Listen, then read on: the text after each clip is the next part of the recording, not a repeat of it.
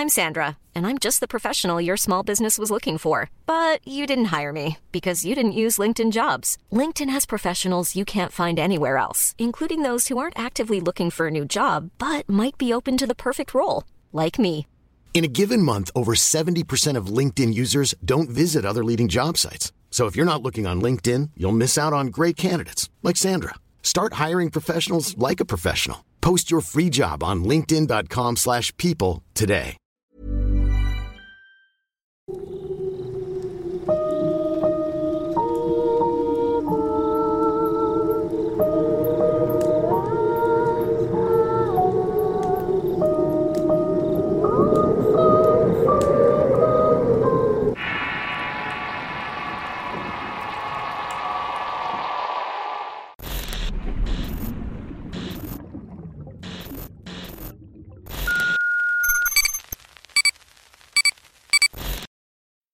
Miedos que no nos dejan vivir en paz.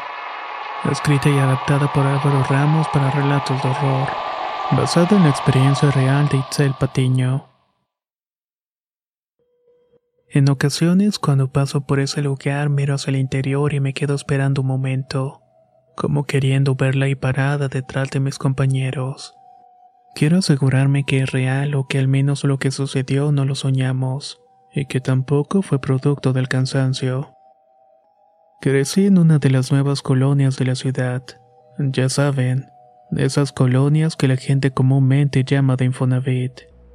La ciudad estaba creciendo y al ser una ciudad costera únicamente puede crecer hacia adentro, hacia las tierras que parecen no tener nada. Esa era mi colonia. Antes de que el proyecto siquiera se pensara, toda la zona norte de la ciudad de Veracruz eran arenales. Era una zona desértica donde se encontraba basura y camiones. La construcción de la autopista Jalapa hizo que con el paso de los años la mancha urbana se extendiera más allá. Y así fue que comenzaron a nacer las nuevas colonias de la zona norte. A mí me tocó crecer ahí cuando ya no era un desierto.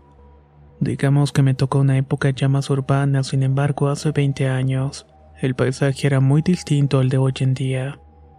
Las plazas comerciales, los cines, las tiendas grandes y todo eso que hoy se ve desde que vas entrando a la ciudad no existían. Únicamente había casas de interés social y una que otra tienda familiar. Salir a jugar a la calle con los demás niños era hasta cierto punto seguro. Al caer la noche no se escuchaba tanto el estruendo de los autos, y mucho menos la sirena de las policías hasta que poco a poco dejó de serlo. Los terrenos donde hoy se encuentra una plaza comercial antes eran terrenos baldíos, terrenos que separaban las casas de la carretera y así tuvieron por muchos años. Cuando la escalada de violencia se dio en todo el país, Veracruz fue uno de los más afectados. Continuamente se escuchaban las sirenas de policías ambulancias, así como el sonido de las detonaciones de armas de fuego que comenzaban a hacerse más frecuentes. Las personas que vivían en los bordes de la urbanización decían que se podía escuchar gritos, gritos llenos de horror y desesperación. Historias de violencia se contaban por montones, especialmente en la zona norte de la ciudad. Ese lugar se había convertido en un nido de delincuentes.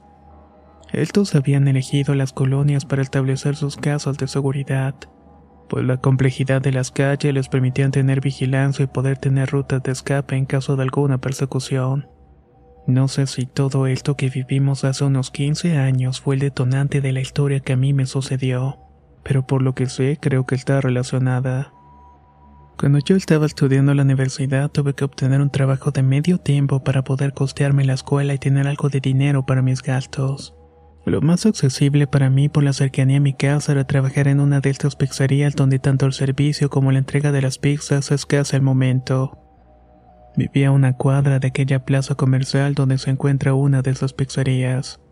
Así que me venía de maravilla trabajar en ese lugar. Como en todos los lugares de comida rápida, tienes que pasar por un periodo de capacitación. Y para eso mi primera semana la pasé en otra sucursal que funcionaba como sucursal escuela de la compañía. Recuerdo que todos mis compañeros eran muy amables. Siempre estaban dispuestos a ayudarte en todo lo que necesitaras y en aconsejarte sobre cualquier situación que también se presente. Fue cuando les dije en qué sucursal iba a trabajar cuando uno de ellos me advirtió. Mucho cuidado en esa plaza. Los que están en la sucursal dicen que pasan cosas muy extrañas. En estos dos meses ya han renunciado seis personas y todos por la misma razón. Alguna vez alguien me dijo que si de una empresa renuncia el personal por la misma razón, ellos mismos la cuentan. Entonces es por otra razón que quieren ocultarla. Tomé esa advertencia como algo serio, pues dentro de mí pensé que al llegar a la sucursal asignada iba a tener que lidiar con algún gerente prepotente o hasta acosador.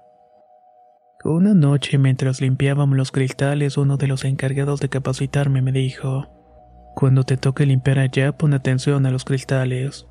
A muchos les aparecen manitas como de niños marcadas, pero por la parte de adentro. ¿Cómo que manitas de niños? Le pregunté que hace risas. Sí, manitas, muy pequeñas como para ser de un adulto. Pero lo extraño es que se marcan por la parte de dentro. La verdad esa vez no entendí muy bien a lo que se estaba refiriendo. Tal vez porque suelo ser muy cínica para muchas cosas en la vida. Los temas paranormales me dan risa, en especial esos que sacan en la televisión como casos reales. Y al haber vivido toda mi vida en un lugar como ese es el menor de mis miedos. Eso no se comparaba con la aparición de las manitas en los cristales. Mi miedo real era salir de trabajar y no poder llegar a casa. Mi compañero vio mi cara y sabía que estaba aguantándome la risa y por lo mismo le pidió a nuestro gerente que me confirmara varias cosas. El gerente era un joven de no más de 27 años muy educado y parecía ser muy inteligente, pero al mismo tiempo era muy creyente en lo sobrenatural. Esa noche terminamos de limpiar muy rápidamente, pues el tiempo se nos pasó escuchando todas las historias que se cuentan entre los trabajadores de las distintas sucursales.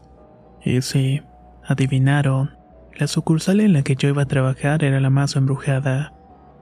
Para la siguiente semana ya estaba trabajando en la sucursal de Río Medino. Ahí conocí a quien sería mi novio por algunos años. Y fue justo con él con que me sucedieron todas aquellas cosas de las que les quiero hablar. Cuando recién entré yo era anfitrión, que son los cajeros y los que se encargan de la limpieza del mostrador. Los primeros meses mi trabajo no demandaba mucho en la cocina y en otras áreas. Así que pudiéramos decir que dentro de la tienda todo era tranquilidad o al menos para mí. Como estudiaba por las mañanas, pues de lunes a viernes me tocaba el cierre. Y a partir de las 10 de la noche ya no dejábamos entrar a más personas. Empezábamos a limpiar los cristales y adelantar un poco ya que a las 10.30 teníamos que lavar el piso y todo lo demás. Entonces el punto aquí es que adelantáramos todo lo posible. En varias ocasiones los cristales quedaban súper limpios, pero después nos tocaba lavar el piso. Ahí nos dábamos cuenta que nuevamente había manos, pero eran pequeñas y por dentro. Lo extraño de todos era que las manos estaban muy arriba para que un niño pequeño pudiera alcanzar y cabe recalcar que nosotros nos asegurábamos de limpiar todo el cristal. Al principio, más que miedo, me daba coraje porque tenía que volver a limpiar antes de que el gerente me mandara hacerlo. Una noche habíamos cerrado y nos habíamos asegurado que todo hubiera quedado limpio. Y ahí uno de los compañeros encendió la linterna de su celular para alumbrar las ventanas. La vimos otra vez.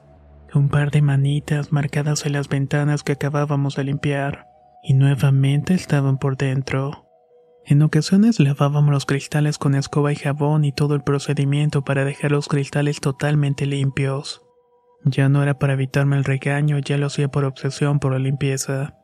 De verdad me molestaba mucho y sentía que era una inútil que no podía quitar esas manchas. Pero seguía pasando lo mismo. Al otro día apareció manitas pequeñas marcadas. En otra ocasión, el compañero que estaba en el horno se puso muy mal porque dice que al momento de sacar una pizza del horno, vio con sus propios ojos a una mujer acostada dentro de este. Todos pensamos que pudo ser parte de su imaginación, que el calor y el cansancio estaban provocándole este tipo de visiones. Pero el muchacho se puso realmente muy mal. Recuerdo su grito y lo escuchamos todos. Incluso un par de clientes que lo vieron llorando mejor se marcharon. Esa noche mi compañero no dejaba de llorar y no lograba tranquilizarlo. Decía que era una mujer y que no podía dejar de verla. Esa noche los nervios le provocaron un ataque de pánico, mismo que hizo que al poco tiempo dejara de ir a trabajar. Aquello ya no lo veía como algo para reírse, viera a mi compañero tan alterado me hizo pensar que tal vez se ocurrían cosas extrañas allí, tal y como me lo habían advertido los de la otra sucursal. Cierta noche caminaba hacia mi casa con mi novio desde entonces cuando de pronto escuchamos un grito que provenía del fondo de la calle. Volteamos para ver qué era, pero no logramos ver nada. Eran casi las 11 de la noche y todos los vecinos estaban dentro de las casas. Nos tomamos de la mano y apresuramos el paso y las historias sobre asaltos eran cosa de todos los días. De pronto, y como se lo hubiera hecho justamente detrás de nosotros, Escuchamos una especie de susurro que era ese sonido que haces cuando quieres que alguien se calle. Ese shh hizo que nos quedáramos parados a mitad de la calle, justo cuando ya estaba unas cuantas casas de la mía. Millions of people have lost weight with personalized plans from Noom, like Evan, who can't stand salads and still lost 50 pounds. Salads generally for most people are the easy button, right? For me, that wasn't an option. I never really was a salad guy. That's just not who I am. But Noom worked for me. Get your personalized plan today at Noom.com. Real Noom user compensated to provide their story. In four weeks, the typical Noom user can expect to lose one to two pounds per week. Individual results may vary. If you thought the only way to get a more defined jawline with natural looking results was through surgery, think again. Juvederm Volux XC is a non surgical injectable gel filler that improves moderate to severe loss of jawline definition and can help you achieve natural looking results with little downtime. Even better, this improved definition lasts up to one year with optimal treatment. No maintenance required. Improve jawline definition for a smooth, sculpted look with Juvederm Volux XC. For important safety information and to find a licensed specialist, visit juvederm.com. That's J U V E D E R M.com. Not for people with severe allergic reactions, allergies to lidocaine, or the proteins used in Juvederm. Common side effects include injection site redness, swelling, pain, tenderness, firmness, lumps, bumps, bruising, discoloration, or itching. There's a risk of unintentional injection into a blood vessel, which can cause vision abnormalities, blindness, stroke, temporary scabs, or scarring. Talk to a licensed specialist to find out if it's right for you. Mi novio y yo apretamos nuestras manos con fuerza y ahí escuchamos el llanto de una mujer. Se escuchaba tan cerca de nosotros que podría jurar que estaba solamente a centímetros. Yo no lo podía creer o más bien no lo quería creer. Era imposible que me sucedieran esas cosas a mí, ya que yo no creía nada de eso para ser exacta. Poco a poco dejamos de sentir esa presencia y cuando por fin pudimos movernos comenzamos a correr. Mi novio se notaba más asustado, lo veía en su mirada. También le temblaban las manos a más no poder. Mi madre le tuvo que preparar un té y mi papá se ofreció a llevarlo hasta su casa para evitar que algo le fuera a pasar. Realmente mi familia tampoco creía lo que nos había pasado, pero sabía que no mentíamos ya que el temor de ellos era que en las calles hubiera algún asaltante o un secuestrador. Por eso desde esa noche comenzaron a ir todos los días por mí a salir del trabajo para evitar que algo así volviera a suceder.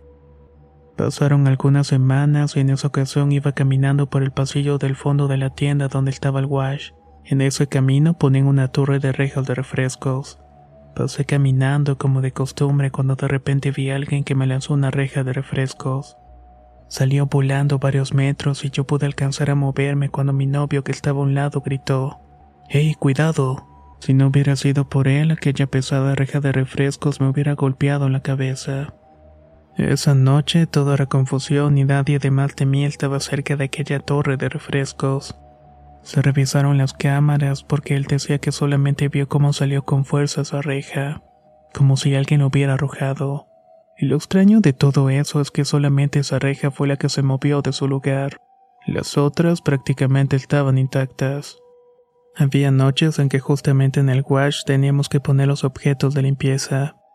Lo raro era que luego aparecían en lugares como atrás del horno en otros lugares donde no había alguna razón lógica para que estuvieran guardados allí. Debo mencionar que esto no sucedía todas las noches. Por el contrario, comenzábamos a notar una especie de patrón. Uno de nuestros compañeros se dio cuenta que cada vez que algo se ocurría resultaba que esa misma noche habían escuchado ambulancias o policías por la zona.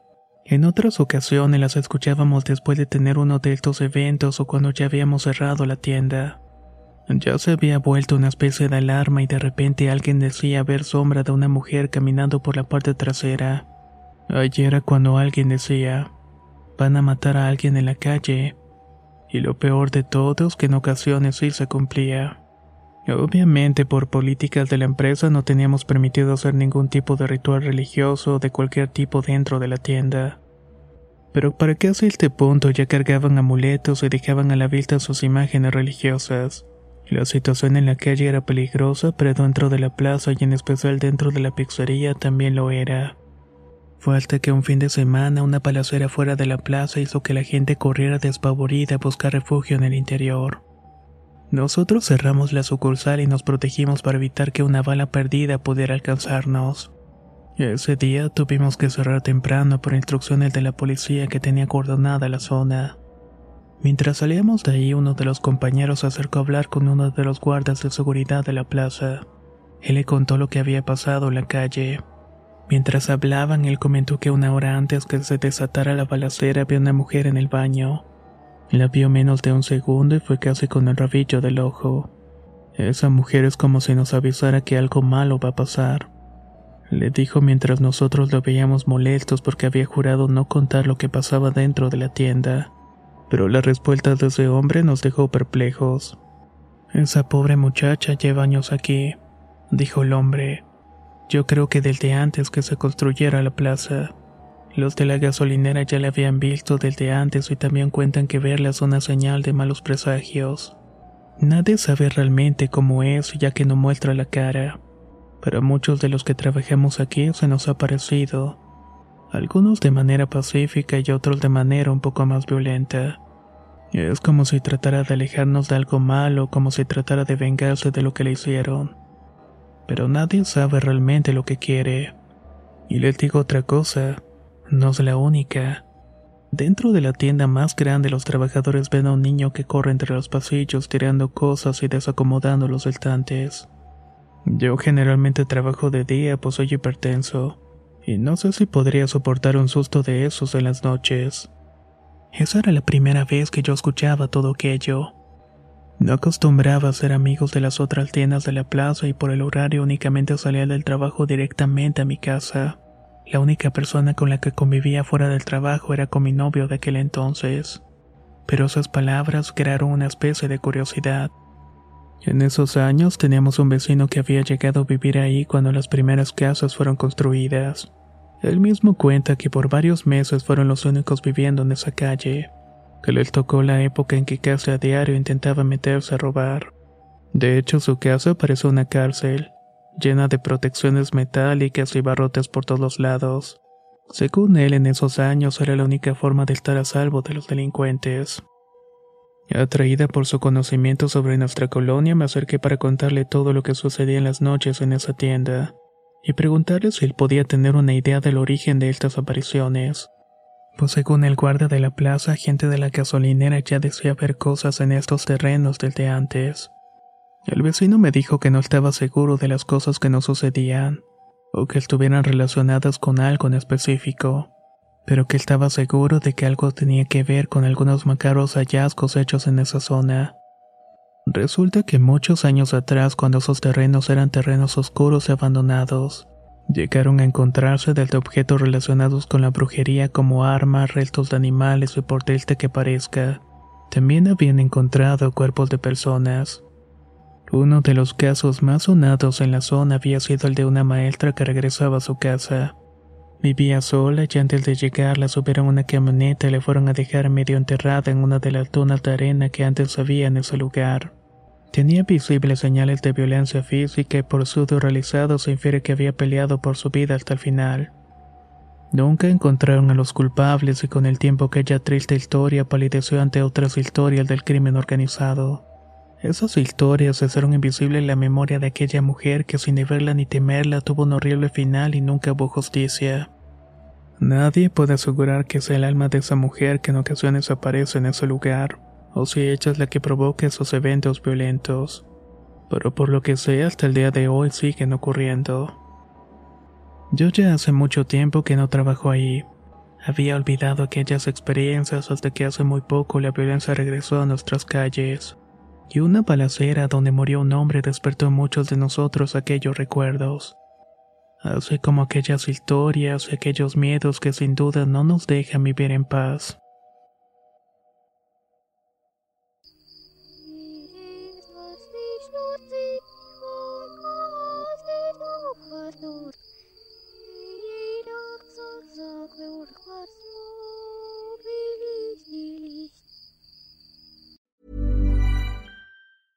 Hey, folks, I'm Mark Marin from the WTF Podcast, and this episode is brought to you by Kleenex Ultra Soft Tissues, your ally to help tackle your allergy symptoms this season. I love the change of seasons, but nobody loves pollen and all those other things floating in the air that make you sneeze during this nice weather. Kleenex Ultra Soft Tissues are hypoallergenic and allergist approved, so fight back against watery eyes and runny noses without worrying about irritating your skin. For this allergy season, grab Kleenex and face allergies head on.